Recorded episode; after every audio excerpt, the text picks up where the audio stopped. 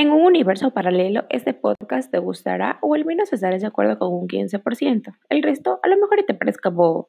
Este contenido es creado para individuos, no para masas. Aclarado esto, continuamos con la programación.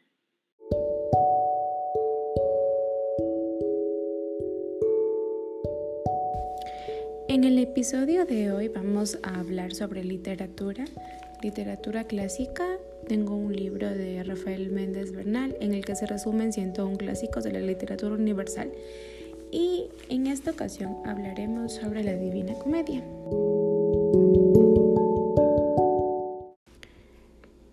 Camino de la vida, el poeta Dante Alighieri podría haberse apartado la recta senda, se extravía en un oscuro bosque.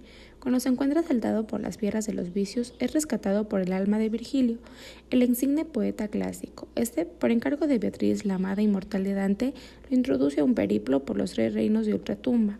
El poeta latino conduce a Dante para su solaz y reflexión por los caminos del infierno y del purgatorio. Más adelante, Dante recorre el paraíso al lado de Beatriz, quien lo lleva a contemplar la Santísima Trinidad. El viaje comienza cuando los dos poetas llegan a oprobiosa puerta, señalada con la famosa inscripción que reza, por mí se van a la ciudad del llanto, por mí se va el eterno dolor y por mí se va hacia la raza condenada. La justicia animó a mi sublime arquitecto, me hizo la divina potestad, la suprema sabiduría y el primer amor. Antes de mí no hubo nada creado, a excepción de lo inmortal, y yo duro eternamente. Oh vosotros que entráis, abandonad toda esperanza. El infierno es un abismo en forma de embudo o cono invertido que se va estrechando gradualmente. Además del vestíbulo, se ponen nueve círculos donde sufren castigo los condenados. Los suplicios van aumentando en intensidad a medida que los círculos se estrechan. Tras cruzar el umbral, los poetas se internan en el vestíbulo, un lugar perpetuamente oscuro. Allí se encuentran con las almas de aquellos seres que vivieron sin virtudes ni vicios. Estos, perseguidos sin tregua por las moscas y avispas, bajan sin descanso bajo un cielo sin estrellas, atronado en el espacio con sus quejas y lamentos. Al cabo de los viajeros se encuentran con las, orillas de Arqueronte, un río fabuloso e indómito que logran cruzar en la barca de Carón. Dante y Virgilio descienden el primer círculo, donde está el limbo, lugar destinado a quienes siendo inocentes fueron sorprendidos por la muerte y sin haber sido bautizados. También allí, habitan allí las almas de los justos que nacieron antes del cristianismo y que vivieron sin poder adorar al verdadero Dios. Entre ellos se descubre la presencia de ilustres guerreros como Eneas y Héctor, de poetas como Homero y Ovidio y de sabios como Sócrates y Platón. En el segundo círculo, los lujuriosos atropellados y furiosa trombaba Van errantes sin cesar, impelidos por un fuerte viento, entre la más profunda oscuridad gritan estronduosamente sus penas. En ese sitio, el horrible Minos examina las culpas de los que entran, juzga y asigna el lugar que deben ocupar los condenados.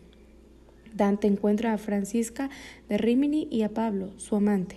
Esta le cuenta al poeta su desgracia. Francisca, amada por el joven Pablo, a quien ella correspondía, se casó, sin embargo, con el hermano mayor de aquel, un día Francisca y Pablo se dedicaron a leer las aventuras de Lancelot del Lago. Entusiasmados por los amores del caballero y la reina de Ginebra, se besaron. El marido de Francisca los sorprendió y los mató. Aquellos que en vida sucumbieron a los excesos de la gula, ocupan el tercer círculo, soportan una incesante lluvia mezclada con granizo, que los fustiga sin tregua, mientras sus cuerpos se desesperan en medio de un asqueroso fango. Además, todo el tiempo son acosados por los estremecedores aullidos del cancerbero. Dante habla con Siaco, un antiguo bufón, acerca de los conflictos por los que atraviesa Florencia, ciudad natal de Dante. Según Siaco, los florentinos son víctimas de la soberbia, la envidia y la avaricia. En cuanto al cuarto círculo, los pródigos y avarientos, por haber gastado y mal guardado, se enfrentan en el perpetuo combate chocando unos contra otros y arrojándose enormes pesos mutuamente. Aquí el poeta latino le platica a su pupilo sobre la naturaleza pasajera de la fortuna.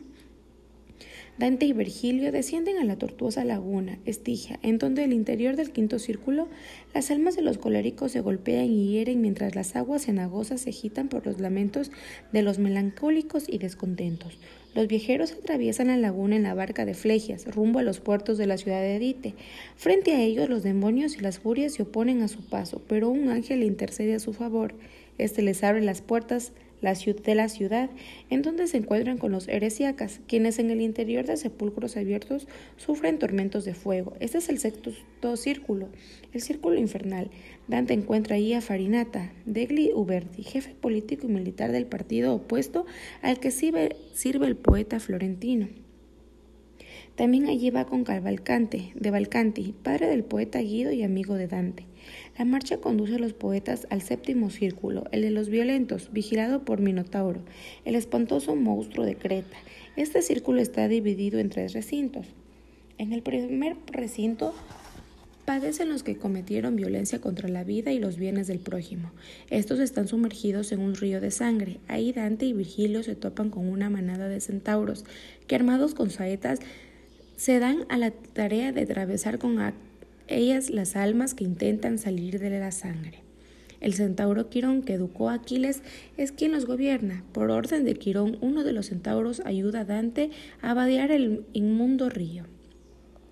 En el segundo recinto del séptimo círculo se hallan los violentos contra sí mismos, los suicidas, los que están convertidos en árboles y malezas. Los disipadores son perseguidos por feroces perros. Por último, en el tercer recinto moran los violentos contra Dios, contra la naturaleza y contra la sociedad misma. Estos soportan arenas ardientes, una lluvia permanente de copos de fuego que desde los cielos persiguen y abrazan. Al llegar al borde del abismo se separa el séptimo del octavo círculo. Dante y Virgilio ven a Gerión, la imagen viva del fraude. Esta es una horrible bestia voladora, con rostro humano de apariencia bondadosa y cuerpo de serpiente. Tiene además dos garras llenas de, de vello hasta los sobacos y la espalda. Su pecho y sus costados están salpicados de lazos y escudos. Sobre las espadas de esta fiera, los viajeros arriban a través del espacio. El círculo octavo el de los fraudulentos se divide esta en diez fosas concéntricas donde los seductores, los aduladores, los simoníacos, los adivinos, los malversadores del caudal público, los hipócritas, los ladrones, los malos consejeros, los sembradores de discordia y los salarios padecen diversas torturas según la modalidad de su pecado. Los rufianes y los seductores son aceptados por demonios.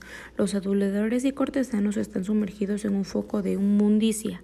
Los simoníacos están enterrados de, cabeza abajo y sus piernas son devoradas por las llamas. Los adivinos caminan hacia atrás con la cabeza vuelta al revés. Los que trafican con la justicia están sumergidos en un lago de pez hirviendo. Los hipócritas andan inclinados hacia abajo en peso de unas capas de plomo, exteriormente doradas. Los ladrones se ven mordidos por horribles serpientes, los malos consejeros están convertidos en llamas, y los autores de escándalos, cismas, herejías se ven acuchillados sin cesar por la espalda de un espada perdón, de un demonio. Los charlatanes y falsarios están cubiertos de lepra. El gigante Anteo, cogiendo a los poetas de sus manos, los lleva al noveno círculo, en cuyo helado fondo se castiga a cuatro recintos, cuatro distintas clases de traidores. El primero, llamado Caina, es donde fallaron a sus pacientes con Caín en la cabeza. El segundo, la tenora, es el de los traidores a la patria. En el tercer recinto, la plotea, habitan los que traicionaron a sus amigos y huéspedes. El cuarto y último recinto del noveno círculo, llamado Judesca, es el de los que vendieron a sus bienhechores. El centro de este último círculo fatal es ocupado por Dite, o Lucifer, quien está sumergido hasta la mitad del pecho en agua helada. Ese es un monstruo de tres caras, en las fauces de cada una de ellas sostiene a un pecador. Con una boca devora la cabeza de Judas Iscariote, cuyo cuerpo se agita vanamente y sin descanso. Con las otras dos desgarra los cuerpos de Brutus y Casio, asesinos de Julio César. Los dos poetas se deslizan en lo profundo del silencio por el cuerpo del monstruo Lucifer. A través de la grieta de una roca emergen a la superficie de la tierra. Van a un punto diametral opuesto a aquel por el cual entraron al infierno. Dante y Virgilio gozosos contemplan el nuevo firmamento. Al amanecer, Cantón de Útica, guardián del purgatorio, aconseja a Virgilio que lave el rostro de Dante con rocío y que lo ciña con un cinturón de juncos. Los viajeros se encuentran ahora en una isla cuya forma es la de una especie de montaña. El purgatorio está dividido en siete círculos, uno para cada pecado capital. La gravedad de las faltas va disminuyendo conforme se asciende. Catón indica a los poetas la ruta a seguir para escalar ese abrupto monte en donde se purifican las almas de los pecadores. Están aún en la parte baja de la montaña a la orilla del mar. Dante y Vigilio y Virgilio ven arribar una barca llena de almas conducidas hacia el purgatorio por un ángel. Entre las almas, Dante reconoce a Casella, un ilustre músico de la época. Luego los poetas se preparan para subir a la montaña cuyo camino es muy penoso. Los viajeros deben atravesar una especie de vestíbulo antes de llegar a las puertas del purgatorio. En ese sitio se topan con las almas de los excomulgados, con las de los negligentes, aquellos que han esperado hasta la muerte para arrepentirse y los que habiendo muerto violentamente tuvieron, sin embargo, tiempo para arrepentirse y reconciliarse con Dios. Se encuentran también con los ofuscados por el poder y los honores, que tardaron en hacer acto de contrición. Al anochecer los poetas se detienen, pues es prohibido trepar de una en la noche de una montaña al purgatorio. Las almas del vestíbulo entonan un himno. Mientras esto sucede, Aparece una serpiente. Dos ángeles custodios descienden armados con flamígeras y espadas y la arrojan de ahí. Al alba Dante y Virgilio llegan al umbral del purgatorio. El ángel que guarda las puertas les abre excediendo sus ruegos. Los poetas entran al primer círculo donde se purga el pecado de la soberbia. Los muros del ámbito se hallan grabados con ejemplos de humildad. Las almas de los orgullosos soportan pesados fardos. El pintor Odiseri de Ubio le habla a Dante acerca de la vanidad de la fama mundana. Después, de haberse separado de Odiseri, los poetas adelantan conducidos por un ángel que con un movimiento de alas purifica a Dante del pecado de la soberbia. Así suben al segundo círculo. En este se purga el pecado de la envidia. Se oyen voces de espíritus invisibles que rodean la caridad. Las almas de los envidiosos recitan las letanías de los santos. Llevan puesto un cilicio y tienen los párpados cosidos con alambre. En el tercer círculo se purga el pecado de la hidra. Dante en éxtasis ve algunos ejemplos de mansedumbre. Luego todo el espacio es cubierto por un espeso humo que impide distinguir los objetos. Las almas de los iracundos ruegan fervientemente al Cordero de Dios. Guiados por un ángel, los viajeros suben las gradas que conducen al cuarto círculo, donde se purifica el pecado de la pereza. Las almas de los perezosos corren en círculo. Virgilio, aprovechando la llegada de la noche, explica a su pupilo qué son el, amor y la libertad humana. En el quinto círculo se purifica el pecado de la avaricia. Los ávaros están llorando extendidos en el suelo. Un alma recuerda ejemplos de virtud contrarios a la avaricia. De repente la montaña tiembla y todas las ánimas entonan una alabanza a Dios. Virgilio le pregunta en espíritu la causa de la conmoción de la montaña y de aquel himno de gloria. El espíritu, que no es otro sino del poeta Stasio, le responde que eso sucede cada vez que un alma termina su purificación. Acompañados por Estacio, Dante y Virgilio acceden al sexto círculo, donde se purga el pecado, el pecado de la gula. En él hay un árbol maravilloso, cubierto de olorosas frutas y regado por un agua cristalina que emana de la montaña. Por ende, las ramas del árbol pasa una voz que cita ejemplos de templanza. Los glotones extenuados de hambre y sed mascan aire. Un ángel indica a los tres poetas las gradas del séptimo y último círculo del purgatorio. Ahí los lujuriosos, en medio de las llamas, recuerdan ejemplos de castidad. Los poetas atraviesan las llamas y llegan al final de las escalinatas, pero son detenidos por la noche. Al rayar la aurora, alcanzan la cumbre de la montaña del purgatorio. Una vez ahí, se encuentran entre la selva del paraíso terrestre de la cual los separa del Eteo. Entonces Beatriz desciende del cielo y Virgilio desaparece. Dante oye las conversaciones de Beatriz. Luego, tras sumergirse en las purísimas aguas del Eteo y beber de la cenue, Dante queda preparado para ascender a las estrellas. Conducido por Beatriz, Dante pasa, pasa, del paraíso terrestre al paraíso celeste. Este está situado en torno a la Tierra, más allá de las esferas del aire y del fuego. Está formado por nueve círculos móviles, empíreo y fijo. Siete de estos círculos móviles corresponden a los planetas, Luna, Mercurio, Sol, Marte, Júpiter y Saturno, los dos últimos a las estrellas fijas, cielo estrellado y el primer móvil, cielo cristalino. Dante llega con Beatriz al primer cielo, el de la luna. Ahí moran las almas que no cumplieron eternamente con los votos hechos a Dios, por lo cual gozan en menor grado de la gloria divina. Beatriz le explica al poeta las causas de las manchas de la luna. Suben enseguida al segundo cielo, el del planeta Mercurio. Se encuentran ahí unos laboriosos, un gran número de almas que, dirigen, que se dirigen hacia Dante. Una de ellas le promete responder a todas sus preguntas. Se trata del emperador Justiniano, quien habla de las glorias de Roma. Cuando Justiniano y los demás espíritus desaparecen, Beatriz aclara al poeta florentino algunas dudas referentes a la redención, la inmortalidad del alma y la resurrección de los cuerpos. En la esfera de Venus, tercer círculo del paraíso, Dante y Beatriz se encuentran con las almas de los enamorados. Luego pasan al cuarto cielo, al sol. Las almas cantan haciendo ronda tomada de las manos. Dante habla con Santo Tomás de Aquino. El poeta asciende con Beatriz al quinto cielo, el de Marte, el que se encuentra en las almas de los que han combatido por la fe. Los bienaventurados, resplandecen dispuestos en forma de cruz como símbolo de martirio y de victoria. Dante se entrevista con Caxiuda, su tatarabuelo. Este le platica al poeta sobre la genealogía de los Alighieri y de las antiguas costumbres de Florencia. Casio Gida además se refiere a su muerte combatiendo contra los turcos en defensa de la fe de Jesucristo. Por último, exhorta a su tataranieto a escribir todo lo que ha visto durante su viaje. Los viajeros llegan ahora al planeta Júpiter, el sexto cielo, donde se encuentran los que han administrado rectamente la justicia. De este cielo forman parte la figura de un águila. El poeta ve las almas de diferentes reyes que practicaron la justicia y la virtud, y se admira de encontrar a dos espíritus que no habían vivido en la fe cristiana. Los bienaventurados le explican cómo se salvaron. Del cielo de Júpiter, Beatriz y Dante pasan al de Saturno, el séptimo círculo. Los que se dedicaron a la vida contemplativa forman ahí una inmensa escala. Después suben al cielo estrellado, octavo círculo, desde donde se ven los planetas y la Tierra. Jesucristo, la Virgen María, descienden de lo alto rodeados por innumerables ángeles y santos. El arcángel Gabriel desciende en forma de llama y corona a María. A continuación, la corte celestial retorna al empirio. Aquí el celo estrellado, San Pedro hace a Dante algunas preguntas sobre la fe. Dante responde sinceramente cuánto cree y el apóstol aprueba su creencia. Santiago, por su parte, examina a Dante sobre la esperanza. San Juan Evangelista lo interroga acerca de la caridad.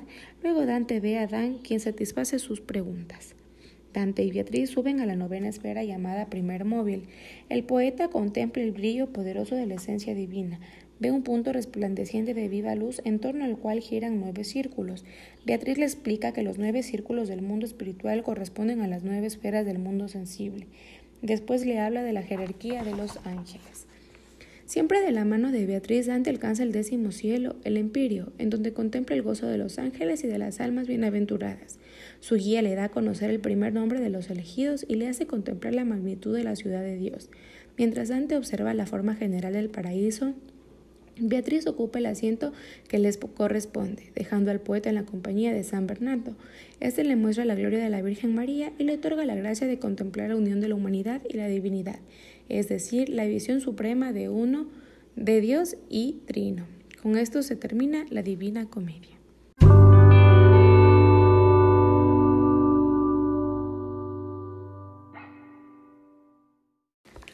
Para finalizar, hablaremos de la Doctora y su obra. Con esta obra, el poeta italiano Dante Alighieri alcanzó una de las grandes cimas de la creatividad humana. La fecha de composición de la Divina Comedia no puede precisarse con claridad. Se ha convenido colocar en el año de 1307 como la fecha en la cual el poeta comienza su redacción, pero es indudable que el mundo de relaciones filosóficas, simbólicas y expresivas de la obra datan de los albores mismos de su formación intelectual.